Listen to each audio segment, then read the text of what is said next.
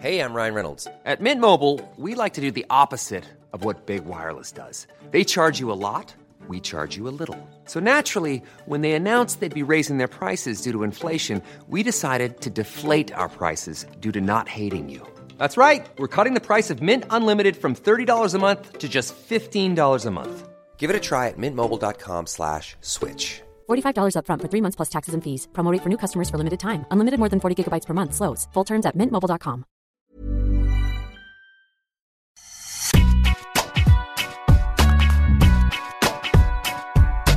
Bonjour à toutes et à tous, bienvenue dans Deep Impact, le podcast qui parle tennis pour débriefer l'actu de la petite balle jaune sur eurosport.fr. Je suis Sébastien Petit et accompagné par notre consultant Arnaud Di Pasquale qui s'est hissé encore une fois en seconde semaine de Grand Chelem avec brio. Bonjour à toi. Salut Seb, salut Maxime. Et à nos côtés, donc ce mardi, un journaliste de la rédaction que vous pouvez retrouver régulièrement sur les sites et applications Eurosport, Maxime Battistella. Salut à toi. Salut à tous. Au menu, donc euh, Wimbledon qui se poursuit et Nadal qui poursuit sa quête du Graal sur gazon en bluffant son monde. Est-ce qu'il justement il vous bluffe Voilà, toujours, ou est-ce une suite logique des choses C'est la question que je vous poserai pour débuter cette émission.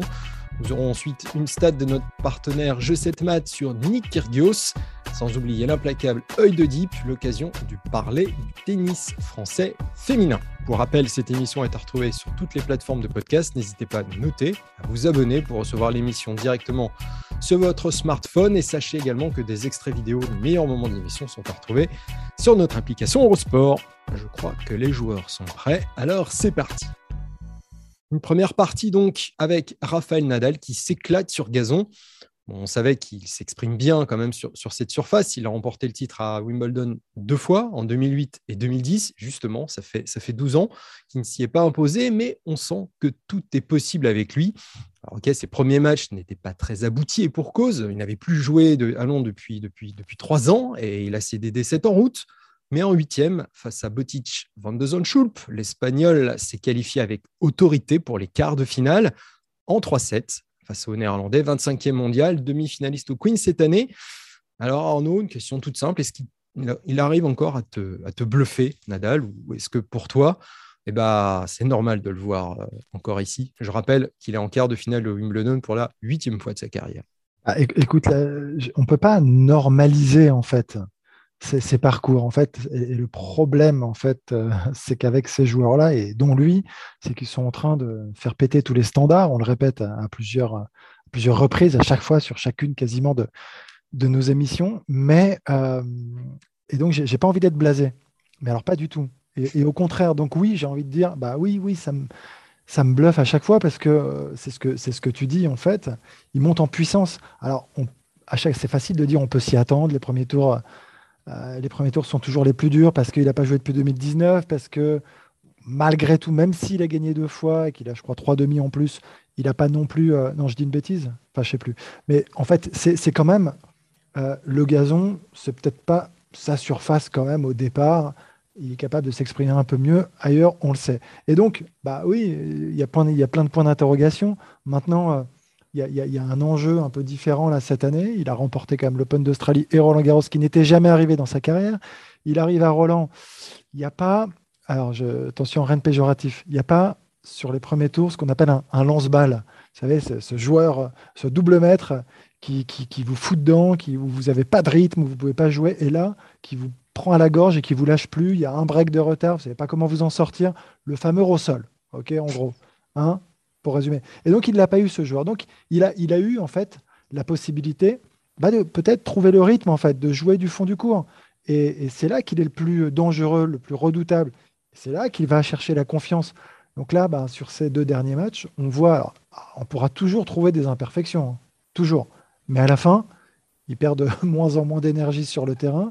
Il est au rendez-vous. Il est en quart de finale.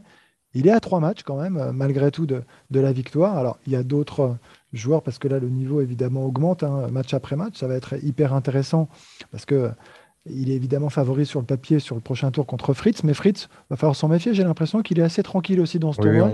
il, est, très bon.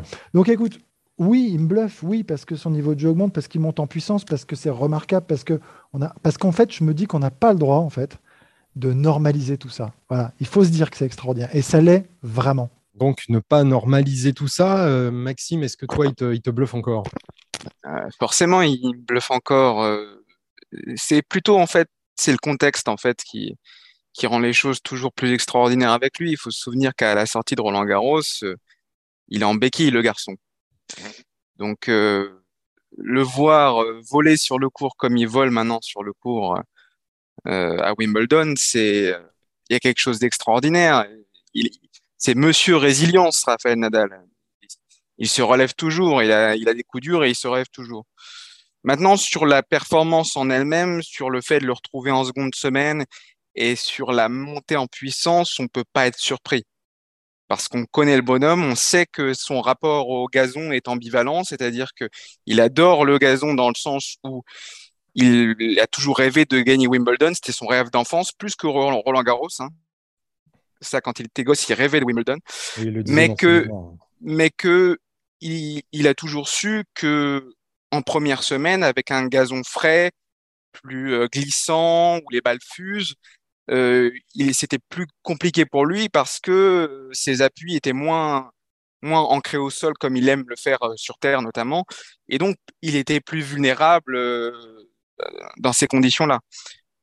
Comme l'a dit Arnaud, il a eu des adversaires plutôt euh, comment dire, sympa pour lui dans le sens où il a pu se mettre dans le rythme dans cette première semaine, même si les deux premiers matchs ont été, ont été euh, moyens.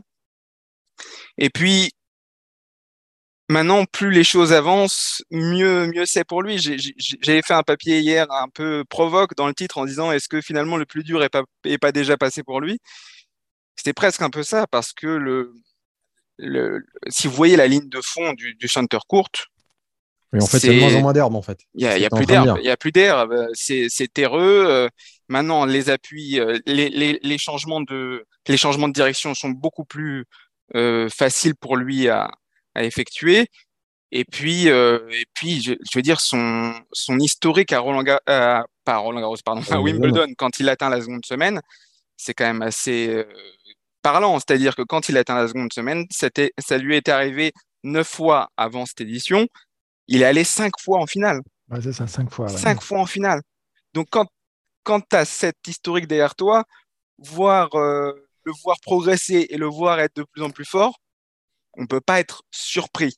Hmm. Par Et contre, surtout, on peut être émerveillé par sa capacité à toujours rebondir, à toujours faire avec tous les pépins qu'il a pour, euh, pour se mettre dans des conditions presque idéales, alors qu'on ne pouvait pas le soupçonner avant. Et puis, il y, a une deuxième chose très importante et qu'il faut quand même souligner, c'est que il a eu, euh, on a l'impression que les, les, les étoiles sont alignées pour lui. C'est-à-dire que dès le premier, même avant le premier tour, Berrettini et Silic étaient, euh, étaient partis, étaient forfaits à cause du Covid.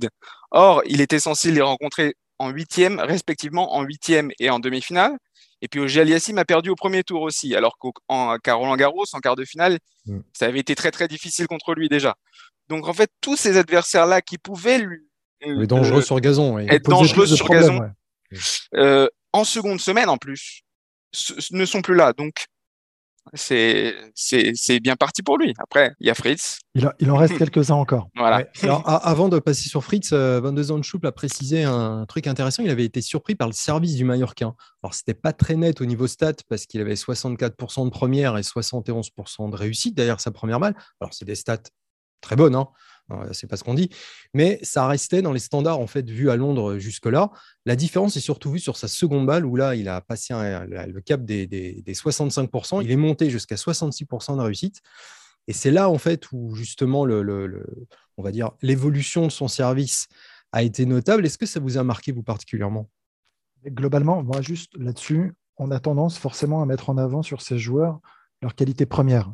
Et, et en fait, on a le sentiment qu'en parlant uniquement, enfin, je sais pas, de la puissance de Nadal, le reste euh, est bien inférieur. Alors qu'en fait, c'est très équilibré.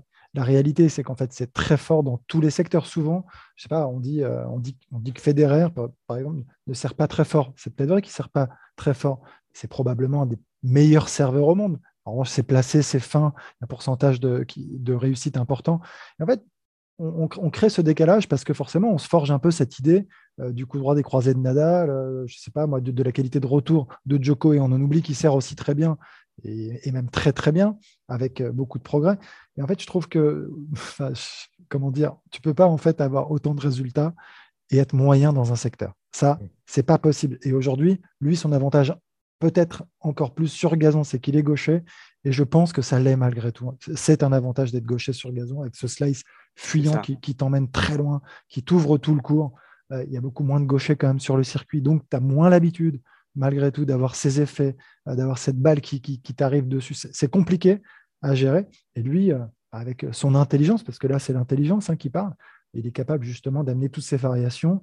Et, mais après, il, a, il a progressé dans ce secteur. En plus, ils ont tous progresser dans tous les secteurs, y compris le service. C'est évident. Et puis pour se rendre compte de la pertinence de ce service de gaucher slicé et de son efficacité, il suffit de jeter un coup d'œil aux résultats sur gazon ces dernières années d'un Adrian Manarino et même maintenant d'un Cameron Norrie qui arrive en quart de finale à Wimbledon cette année, qui est le dernier britannique, dernière chance britannique euh, dans le tournoi.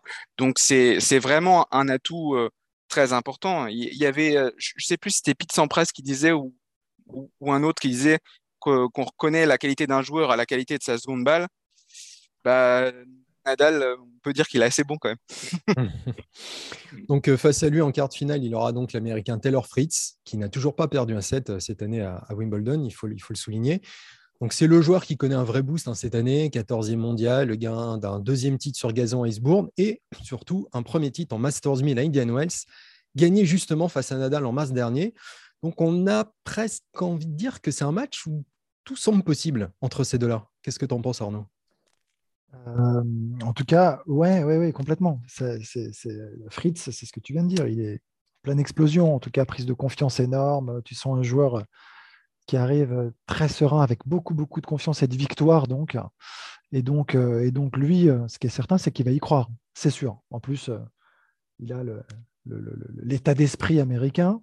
Euh, donc, euh, euh, il, va, s'en méfier, évidemment, Nadal. Maintenant, c'est quand même un jeu qui, va lui correspondre. C'est-à-dire qu'il va, il va y avoir des échanges. il est capable de, très bien jouer, mais ce n'est pas le serveur volleyeur. Pas, on revient toujours un petit peu à cette dimension qui gêne plus Nadal. Alors, ça ne veut pas dire qu'il ne peut pas perdre contre les autres, mais c'est plutôt quand même contre ce genre d'adversaire qu'il a le plus de difficultés, qu'il est souvent malmené. Là, il, aura la possibilité de trouver les, réglages, la bonne carburation. Il va peut-être se retrouver en difficulté à, perdre un, plusieurs sets peut-être. Il y aura toujours une réaction, il y aura toujours un match, il y aura toujours le combat en fait. Il va pouvoir engager le combat.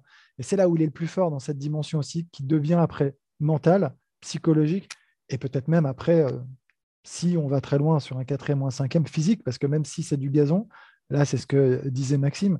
Les terrains sont quand même de plus en plus lents. Euh, il y a de plus en plus d'échanges du fond du cours. Particulièrement sur center court, eh apparemment aussi. Hein.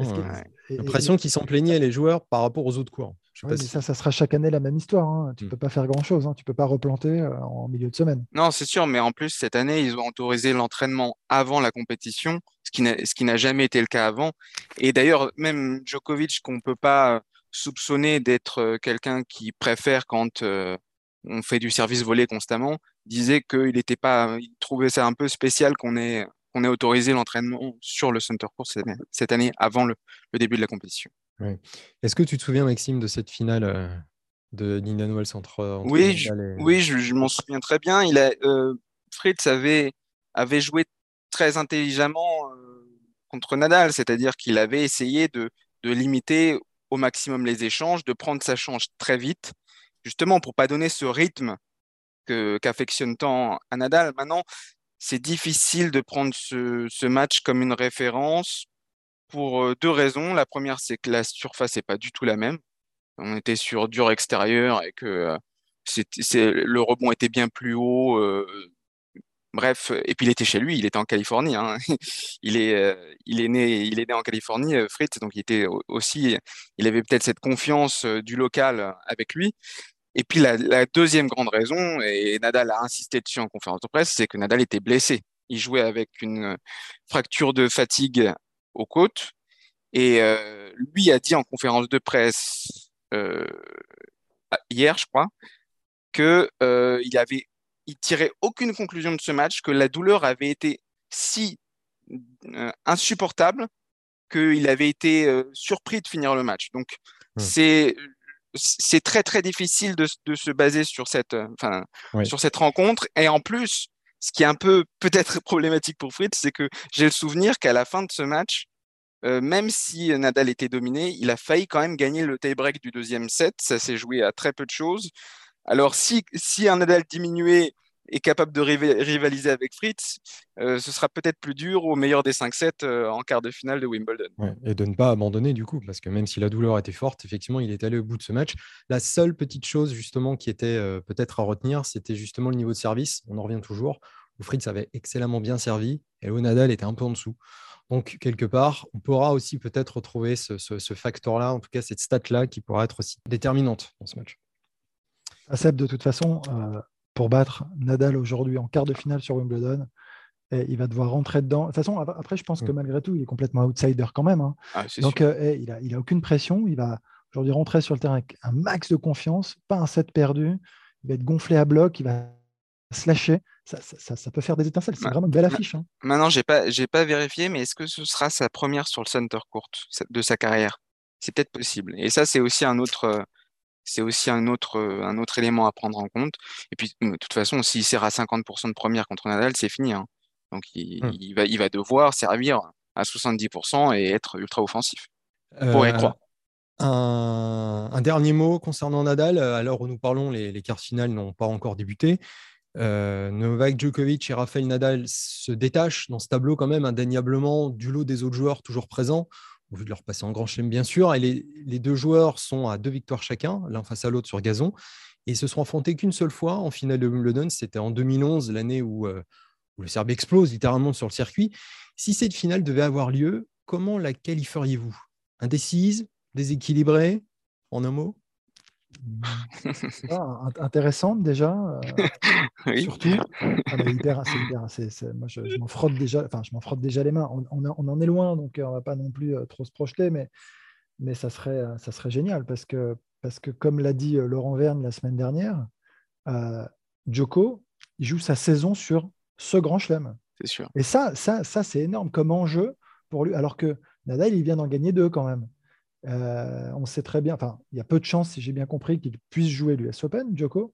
Donc, euh, alors que Nadal aura, la possibilité derrière bah, de jouer euh, aux États-Unis, enfin, le dernier grand chelem de l'année, c'est pas la même, c'est pas la même du tout pour les deux hommes. C'est pas du tout pareil. L'enjeu, il est monstrueux pour Joko, je trouve. Sur mm. et, surtout, si vraiment ils se retrouvent l'un contre l'autre, bah, je crois que Joko n'a pas le droit, enfin après à l'erreur, ou mm. je dis à l'erreur, de perdre ce match même mm. dans la course au Grand Chelem.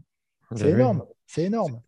C'est ça. En fait, tennistiquement, sur le plan tennis pur, sur gazon, je pense qu'il n'y a pas trop photo quand même. Je pense que c'est Djokovic. Le problème, et là tu l'as très bien euh, soulevé, euh, Arnaud, c'est que psychologiquement, le rapport de force, à mon avis, en ce moment, en tout cas, à l'heure où on parle, il est plus à l'avantage de, de Rafael Nadal. Déjà parce qu'il a battu à Roland Garros et, assez nettement quand même, hein, même si le, quatrième set aurait pu, euh, aurait pu être gagné par Djoko break et, ah, et là on ne sait jamais. Mais bon, on, voyait Djokovic nettement favori, enfin assez favori avant ce quart de finale, et c'est parce que le terrain a, donné. Et puis surtout, voilà, Nadal, il a presque tout à gagner en fait. S'il y a une finale face à Djokovic, Nadal a presque tout à gagner et Djokovic a presque tout à perdre. Donc psychologiquement, ça peut jouer, ça peut influer sur la manière dont, ils se comportent, dont ils abordent euh, la partie. Je me souviens du, début de match, du début de quart de finale à Roland Garros, où je trouvais presque Djokovic euh, sans, énergie, euh, presque, presque un peu paralysé par le fait de devoir gagner presque.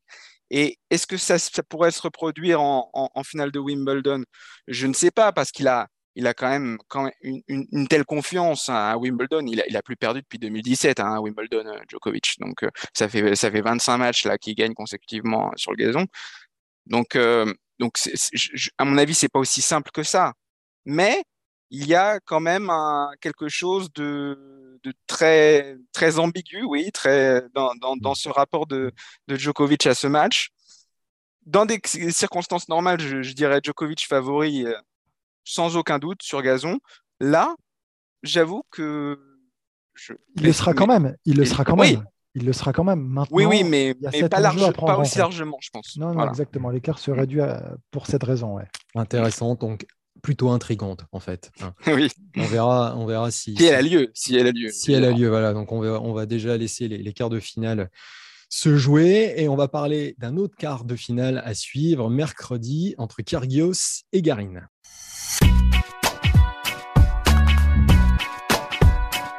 Ce match entre Kyrgios et Garin fait l'objet de notre stat Je sais mat de la semaine que voici. C'est donc pour la troisième fois au XXIe siècle et la première fois depuis 2008 un quart de Wimbledon opposera deux joueurs non tête de série, donc entre l'Australien et le Chilien.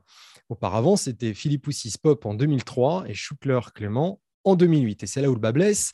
On déplaise à l'Australien qui se voit comme un grand joueur, Nick Kyrgios, eh ben il n'est pas tête de série. Et ce joueur est celui qui, ne laisse vraiment personne indifférent. Soit il énerve, soit il subjugue. Et pas de cash, il est allé euh, les deux pieds les deux mains, comme on dirait. Euh, l'ancienne gloire du tennis australien, il lui a tiré à boulet rouge sur son compatriote, vainqueur rouleux de, de, de Stefano Tsitsipas au troisième tour, en disant voilà, c'est un véritable cirque, ce, joueur. Il a amené le tennis vers les pires bassesses en termes de fair play, de tricherie, de manipulation, de violence verbale, de comportement agressif envers les arbitres. Voilà, donc euh, on peut dire qu'il n'est pas allé avec le dos de la cuillère. Alors fasciné, fatigué, euh, où est-ce que vous metteriez votre, euh, votre curseur, messieurs? Vas-y Maxime, je te laisse commencer cette fois-ci. Mais je prendrai la main, je te rassure. Kyrgios, c'est un paradoxe ambulant. On l'adore et on le déteste en même temps. On adore quand On adore le détester, c'est ça? On adore le détester aussi. Et, et certains détestent l'adorer, mais ça c'est encore autre chose. Mais il est, quand il joue au tennis euh, comme il a joué contre Tsitsipas, franchement, je mets au défi un amateur euh, lambda de tennis de me dire qu'il aime pas ce joueur. C'est extraordinaire, il y a quelque chose d'effulgurance, il y a quelque chose dans la raquette que personne n'a. Euh, c'est un autre type encore de talent, je trouve, et de finesse que, qu'un Federer. il, a une autre facilité, une autre décontraction dans sa manière de, se mouvoir, dans sa manière de frapper, qui est quand même euh, qui subjugue. Et puis j'ai envie de dire qu'on peut aussi l'aimer pour son esprit, sa capacité de répartie. Des fois, il est très très, il est drôle, il est parfois drôle. Par contre, ce qui est insupportable chez lui, c'est quand il fait feu de tout bois, et là, Tsitsipas avait raison en conférence de presse, pour un petit détail mineur, et il va en prendre prétexte pour, euh, euh, comment dire, euh, oui, avoir une discussion avec l'arbitre, et puis ça s'envenime, et puis ça, et puis ça devient un peu n'importe quoi. Ça, ça, c'est quelque chose clairement qui agace, et je pense que qui agace un peu, un peu tout le monde sur le circuit. Maintenant, sur ce match-là euh, entre Kyrgios et Tsitsipas, c'est quand même très très difficile de n'en vouloir ou de, dire qu'il y a un méchant et un gentil. C'est quand même bien plus complexe que ça. Euh, Tsitsipas, il a, quand même un historique derrière lui de controverses avec d'autres joueurs, notamment avec Andy Murray premier tour de, l'US Open avec, euh, à cause de ses pauses toilettes, tout ça. Euh, il est aussi très dépendant du coaching de son père. Et c'est un avocat euh, constant du coaching, Titi Pass. Donc, j'ai envie de dire que c'est aussi un peu une de ses faiblesses, d'être toujours très perméable à ce, qui, à ce qui peut se passer à l'extérieur. Et donc, dans ce rapport de force-là, entre Tsitsipas et Kyrgios, dans ce match-là, je trouve un peu facile de tirer à boulet rouge sur, euh, sur Kyrgios parce qu'il parle avec l'arbitre, sachant que c'est quand même Tsitsipas qui lui a qui lui a envoyé des balles dessus, qui a envoyé une balle dans Il cherche un peu la petite bête, hein, pour rappeler, il a cherché à faire disqualifier le grec. tu vois, donc euh, c'est, il ah, cherche quand même à. Non, mais la petite bête. Il, cherche la petite bête. Il n'a pas réclamé ça à l'arbitre. On est tous d'accord. Maintenant, dans les faits, euh, ça m'aurait pas choqué que Tsitsipas soit disqualifié. Quand on voit le geste, il envoie. C'est, c'est pas un geste qu'on voit d'habitude, c'est-à-dire le, joueur qui envoie la balle en l'air. vous savez, ça peut retomber dans les tribunes, mais à une vitesse euh, raisonnable et on la voit arriver, euh, ça. Non, là, il a, envoyé un, revers totalement, euh, sans aucun contrôle, à mi-hauteur. Ça touche la tête d'un spectateur. Ça n'a touché personne. Donc, si, si, si ça a touché le spectateur après avoir rebondi sur le mur. Donc, ça, ça allait. Mais ça allait pour le spectateur entre guillemets, mais mais euh, c'est comme si euh, c'est comme si au foot on disait tant qu'il lui a pas cassé la jambe, on va pas lui mettre un rouge. Non, ça c'est on peut pas on peut pas avoir ce type de raisonnement là. Donc là-dessus, c'est le geste en fait, c'est le geste que tu dois pénaliser. C'est le geste que tu dois pénaliser. Donc sur le fait de savoir si si Titi passe aurait dû être disqualifié, de mon point de vue, oui, mais ce n'est pas à Kyrgios de le réclamer. Là, on est d'accord. Il n'a il a pas à, à, alpaguer l'arbitre, à dire que l'arbitre euh, est incompétent et tout ça, comme il le fait trop souvent. Là, on est d'accord là-dessus. Mais je trouve que sur ce match, euh, ce, comment dire, euh, critiquer seulement Kyrgios, c'est un peu facile. écoute, je suis un peu partagé quand même là par rapport à ce que tu nous racontes, Maxime. Moi, je suis d'accord sur, et, et c'est pas la question, je crois, sur euh, ses qualités tennistiques. Euh, il est déconcertant de facilité euh, et ce qu'il est capable de produire, forcément, est bluffant. Surtout qu'on se dit que c'est vraiment du, pur talent, dans le sens où on ne l'imagine pas travailler 5 heures par jour. Hein. Mais à côté de ça, à un moment, son attitude globalement, globalement, ses débordements, ses déviances sont détestables. C'est ah insupportable. Enfin, je, trouve que, je trouve que franchement, euh, je pense qu'en dehors, j'ai l'impression qu'ils sont quand même globalement assez bien avec, euh, avec les gars, avec les joueurs. Donc ça doit être un mec sympa. Parce que sinon, je pense qu'il y en a beaucoup qui pourraient avoir envie vraiment de l'emplâtrer. Et, je pèse mes mots. C'est parce mmh. sur le terrain, quand tu es en face, et euh, quand tu as joué un peu au tennis, mais quand tu as fait du sport globalement, et tu as un adversaire qui se comporte comme ça, où tu sens quand même cette espèce mmh. d'emprise psychologique sur tous les éléments, sur évidemment l'arbitre, le public, ça s'arrête jamais. C'est-à-dire qu'à un moment, c'est dur de se concentrer, c'est dur de rester dedans, c'est dur de ne pas regarder de l'autre côté du filet et de rester concentré sur ce que tu dois faire. C'est usant, c'est fatigant. Et j'ai l'impression qu'il les a à l'usure aussi. À un moment, tu te déconcentres, tu n'as plus envie. C'est, c'est, ça t'est arrivé, euh, arrivé, Arnaud, de, croiser un joueur comme ça qui t'énerve au point de. il n'y en a jamais eu autant. Hein. Il y en a, franchement, euh, tu vois, on parlait d'un Rios à l'époque qui n'était pas apprécié du tout, mais il n'avait pas du tout cette attitude sur le terrain. C'était pas pareil. Il était fermé, il faisait la gueule, euh, mmh. pas sympa, très bien.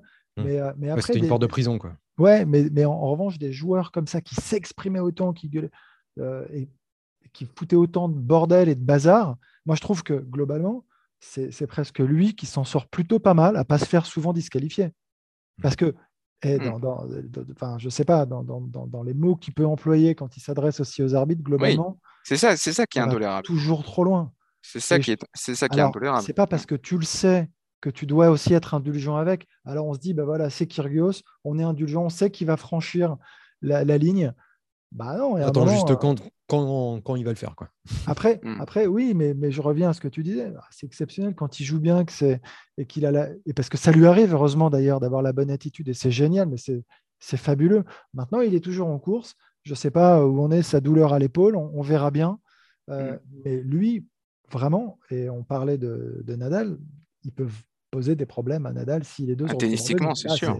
Avec sa qualité de service, c'est monstrueux. Mais on va voir aussi comment physiquement il va, il va avancer dans le tournoi. Et, juste pour revenir euh, à ce que tu disais, et tu, as totalement raison sur, le, la, enfin, sur sa propension à, alpaguer tout le temps les arbitres, ça c'est intolérable. Euh, il le fait pas tout le temps, et dans ce tournoi, il l'a pas fait tout le temps du tout. C'est arrivé contre Tsitsipas, est-ce qu'il ne le fait pas quand même? Pas, pas sur chaque match, tu as raison, Maxime, mais par rapport à, la, sur les tournois, globalement, sur un tournoi, oui, c'est presque à chaque tournoi quand même. Oui, oui, oui d'accord. Il y a bien un match à chaque fois. Et plus ça attise le truc. Et, plus il est en difficulté, et hmm. plus là, il, commence à rentrer là-dedans et il y a, ces débats. Maintenant, maintenant j'ai envie de dire, alors ça va être un peu euh, c'est un peu facile ce que je dis là, mais je trouve qu'il a progressé par rapport à, ses débuts parce que je, quand il était, je me souviens d'un épisode contre Vavrinka notamment qui était totalement intolérable, où il s'en prenait verbalement à son adversaire. aussi. Ce qui n'est plus trop le cas maintenant. Ce qui est, ce qui est terrible pour ses adversaires, c'est qu'en fait, il fait, il fait, il, leur, il leur, il, détourne l'attention sur d'autres choses, le public, sur l'arbitre, tout ça. Mais il s'en prend, il ne s'en prend plus verbalement directement à ses adversaires, comme pouvait le faire notamment, et ça on parle d'un temps que les moins de 20 ans ne peuvent pas connaître, euh, un Connors. Un Connors, c'était une, enfin un c'était une, on peut le dire, une ordure sur un, sur un cours. Il, il, insultait les, les, gars, il les intimidait, il donnait des coups d'épaule. Euh, c'était certes une autre époque, mais Kyrgios, il n'était pas tout seul. À, il n'était pas tout seul à le Il n'était pas tout seul. Hein, Anastase le faisait. McEnroe était euh, plus que limite euh, aussi. Et c'était aussi à travers eux que le, des règles de conduite qui ont été justement établies justement à cause de ces, de ces, Exactement. ces débordements. Exactement. Mais c'était assez ironique d'entendre euh, McEnroe apparemment se plaindre du comportement de Kyrgios. Moi, je, moi, je trouve qu'il y, y, y a un clin d'œil historique qui est assez, qui est assez ironique. En tout cas, Kyrgios euh, n'est jamais allé plus loin qu'un quart de finale en Grand Chelem. Là, il a une occasion peut-être unique de rallier les demi-finales d'un tournoi majeur, donc face à Christian Garin, qui atteint les quarts de finale lui pour la première fois de sa carrière. Donc, c'est peut-être l'année ou jamais. En tout cas, ça y ressemble. On verra s'il parvient à, à, jouer éventuellement Nadal en demi-finale. On va terminer cette émission en parlant du tennis français avec l'œil de type.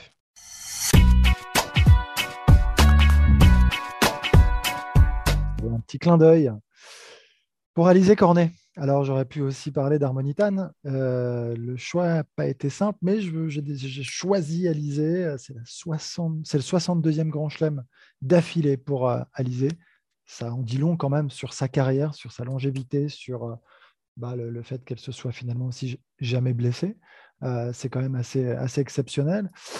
J'aime bien cette, bah, cette, notion de plaisir là, qui est en train de, la porter en fait vers des victoires, parce qu'il y a eu des victoires, des belles victoires. Alors, elle a encore mis ses tripes hein, dans tous ses matchs, même sur le dernier, là, contre Tomjanovic. Elle est physiquement au bout du bout, euh, mais elle donne quand même tout. Elle n'est pas loin de revenir, pas loin de. ah, parce qu'elle a un double break de retard, elle débreak une fois, elle n'est pas loin de revenir. Et, c'est quand même admirable malgré tout. Euh, voilà, huitième de finale à Wimbledon, c'est pas rien, c'est pas neutre, alors qu'elle se posait des questions il y a encore très peu de temps. Et finalement, est-ce que c'est pas le fait de se poser des questions, de, de, de, de bah, je sais pas, d'avancer dans l'âge, de se dire, bah, faut vraiment prendre le plaisir là où il est. Je sais qu'il me reste peu de temps à jouer, et c'est marrant cette relativité au temps qui mmh. finalement permet, bah, voilà, de, se détendre un petit peu. Alors, ça, mais se détendre. Peut-être d'un gasquet aussi. Ouais, mais, mais oui, oui, bien sûr, mais, mais il y en a beaucoup, hein, même d'autres. Hein. je pense à, à, Cédric Pioline à une époque, euh, même à Seb Grosjean. Je, je, me rappelle à des discussions, des échanges avec eux où c'est quelque chose, oui, à sentir voilà, bah, que la fin approchait, se dire, faut que j'en profite au maximum. Il y a cette espèce de truc qui finalement euh, prend le pas sur tout le reste, sur les points, sur les enjeux, euh, sur les sous, sur, voilà, sur tout ça. C'est aujourd'hui pourquoi je joue? Parce que j'aime ça, parce que je veux vivre des émotions. Et c'est ce qui lui a permis certainement encore là de remporter tous ces matchs, de se retrouver même à perdre ce match qui a été génial hein, contre Tomjanovic. Ah, mais elle l'a confirmé, en plus en conférence de presse. On lui a demandé si, si sa décision d'en finir à, la fin de l'année euh, était du coup remise en cause et elle a dit pas forcément et elle se voyait peut-être même que le plan était peut-être de finir à Roland Garros l'année prochaine, mais que finalement c'était évidemment ça, cette perspective de fin de carrière qui, qui lui permettait de profiter au, maximum. Moi, ce que j'ai beaucoup aimé, c'est que en plus elle est très engagée dans tout ce qu'elle fait parce qu'elle fait le double mixte avec euh, Edouard Roger Vassin. Elle a aussi fait, euh, elle a été aussi en double féminin. Donc évidemment qu'elle était épuisée hier. En fait, c'est parce qu'elle a, elle tout le temps, tout le temps de jouer tous les jours, tous les jours, tous les jours depuis le début de la, de la, quinzaine. Et puis c'est fabuleux. Elle a 32 ans et elle fait sa meilleure saison en Grand Chelem. C'est extraordinaire. Un, quart de finale euh, à l'Open Australie. À Roland Garros, elle a pas eu de chance parce qu'elle s'est blessée, mais elle était au troisième tour. Euh, là, elle fait huitième de finale, euh, c'est beau. Alors, il y en a certains qui diront que 32 ans aujourd'hui, c'est encore jeune, mais attention parce qu'elle, elle est arrivée très très tôt sur le Exactement. Circuit. Mmh. Très très tôt. Elle est hyper précoce. Hein. Alizé, elle a été 11e euh, mondiale à son meilleur classement et elle n'avait pas 20 ans. Donc, elle, est là quand même depuis très longtemps sur le circuit. Il faut souligner quand même que ce Wimbledon restera un très bon cru hein, pour, le, pour les Françaises. Elles étaient trois en huitième de finale. Il y a Harmonitan donc, qui a quand même battu Serena Williams au premier tour. Serena sur le retour, certes, mais quand même. Caroline Garcia qui a dominé le phénomène britannique Emma Raducanu. Et donc Cornet qui a dominé Gaziatek. Numéro mondial, 37 victoires de suite sur le circuit. Et comme tu le soulignais, euh, Maxime, ça fait donc 9 victoires en Grand Chelem cette année pour Cornet, qui est donc son meilleur total en carrière avec 7 US Open qui se profilent et un 63e euh, Grand Chelem consécutif, qui sera donc un record dans l'Europe si elle y participe. Et on a envie de se dire qu'il peut tout se passer sur cette US Open pour elle. C'est vrai qu'elle a fait qu'un seul quart de finale, mais c'est peut-être l'année ou jamais. Enfin, en tout cas, l'année, la, meilleure année pour allier un dernier carré en Grand Chelem. Ah, pourquoi pas Mais une autre stat qui est super intéressante de notre de Constance, de Jules Matt, qui nous l'a qui nous l'a fourni, je crois que c'était hier ou avant-hier. Elle disait que depuis le Covid, depuis le, retour de, de l'interruption Covid, hein, c'était depuis août 2020, sur six top 20 qu'elle a affronté en Grand Chelem, elle a gagné six fois. Elle toutes battues. Donc c'est fou comme l'état d'esprit euh, a, changé. quoi. C'est génial. Elle se libère contre, contre les favorites. Voilà. Il faut qu'elle donc elle affronte que des top 20 en Grand Chelem.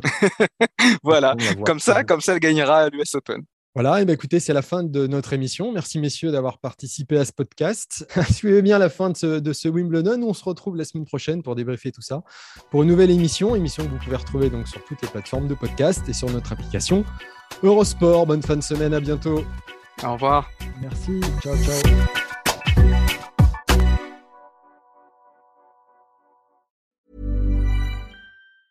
Planning for your next trip? Elevate your travel style with Quince. Quince has all the jet setting essentials you'll want for your next getaway, like European linen, premium luggage options, buttery soft Italian leather bags, and so much more. And is all priced at 50 to 80% less than similar brands. Plus, Quince only works with factories that use safe and ethical manufacturing practices. Pack your bags with high-quality essentials you'll be wearing for vacations to come with Quince. Go to quince.com slash pack for free shipping and 365-day returns.